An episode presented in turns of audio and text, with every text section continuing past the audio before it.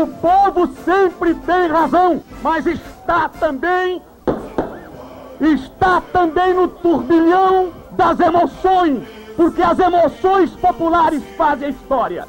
Essas eleições que me proporcionou o povo de Goiás fez com que a República se lembrasse de mim. Pelo visto, já está com a intenção toda de negociar a CELG e não tem aqui menor interesse de dizer por que acoberta 42 distribuidoras e penaliza as centrais elétricas de Goiás. O Brasil, presidente, não pode ser vítima de minorias que não querem uma democracia onde o republicanismo possa prevalecer. Que eu sou um político responsável, honesto, idealista, e ele já disse isso em várias oportunidades, e, e isso não é segredo para ninguém aqui em Goiânia e nem em Goiás. Neste episódio, o Governadores de Goiás irá relembrar um dos períodos mais turbulentos da República e que foi de grande importância para Goiás, o período das oligarquias. Desde o século XIX, a família Caiado já figurava entre os nomes mais influentes da então província de Goiás. Quem volta a falar com a gente é o professor Moacir Cabral, historiador formado pela Universidade Federal de Goiás, pós-graduado em História Cultural e autor do livro História e Geografia de Goiás, Questões Comentadas. Vale destacar que a família Caiado, é, a registro que ela chegou a Goiás no final do século XVIII, início do XIX, já atuando é, na pecuária, na, na agricultura, né, que nesse primeiro momento era uma agricultura de subsistência, e a pecuária como principal atividade econômica. Né? José Antônio Caiado, por exemplo, chegou a ser vice-presidente da província. Em dado momento, ele lutou pela vinda de imigrantes europeus para trabalharem na lavoura. Chegou a vender terras para o governo para que os colonos se instalassem em solo goiano após a abolição da escravatura. Porém, as terras não agradaram muito os italianos, que nem chegaram a vir para Goiás. José Antônio Caiado assumiu o governo de Goiás em quatro oportunidades, ainda durante o século XIX, duas delas no Império e duas na República. A República Brasileira foi instalada em 15 de novembro de 1889, com o Marechal Deodoro da Fonseca ocupando o posto mais alto da nação. Em março de 1891, João Bonifácio Gomes de Siqueira e Constâncio Ribeiro da Mata foram nomeados presidente e vice-presidente de Goiás. Já com seus 74 anos, apesar das tentativas, João Bonifácio não conseguiu governar e renunciou ao posto dois meses depois da nomeação de Deodoro. Constâncio Ribeiro então assume a presidência do Estado, colocando o grupo Fleury de volta no jogo. Pressionado, mas por outros motivos, o presidente da República também renunciou ao cargo em 23 de novembro de 1891, e por conta disso, o cenário goiano se modifica mais uma vez. Para se ter uma ideia, em dois anos, Goiás teve seis governadores, algo inimaginável para os dias atuais. Com a renúncia do Marechal, a família Bulhões retoma o poder e cria uma constituição estadual que tinha a cara deles.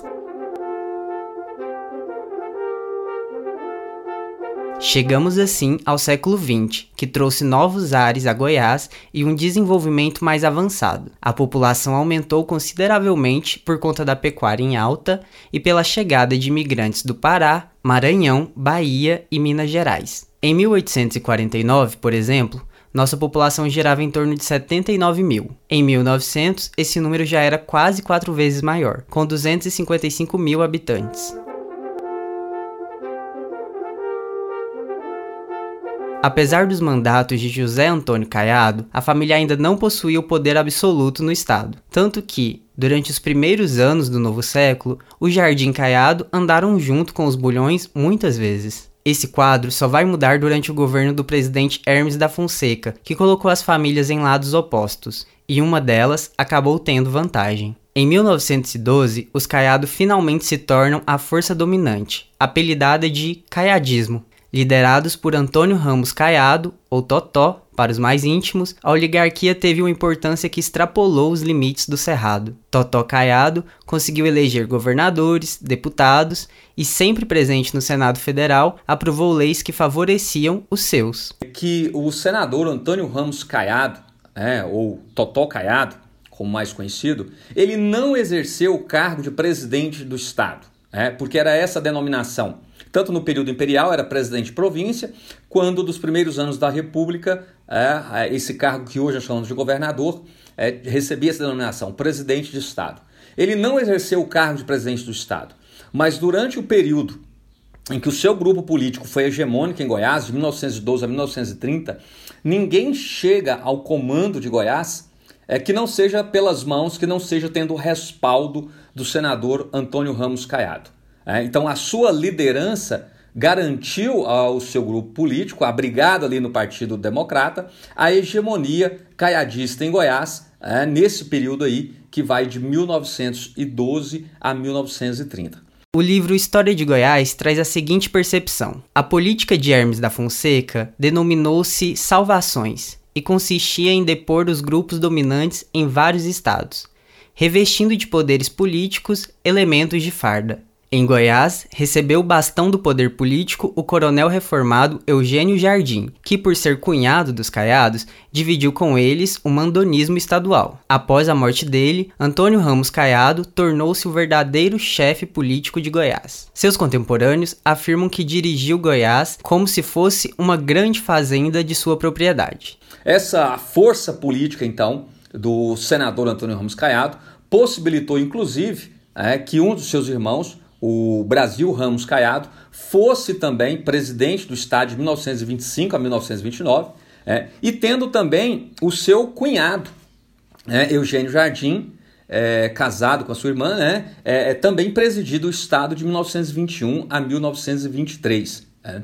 é, ele teve também mais dois irmãos com destacada atuação política em Goiás, é, Leão de Ramos Caiado e Arnulfo Ramos Caiado, que também ocuparam cargos no legislativo goiano é, por longos anos, né, por um longo período. Essa situação só vai mudar anos depois com a Revolução de 30, assunto para o nosso próximo episódio.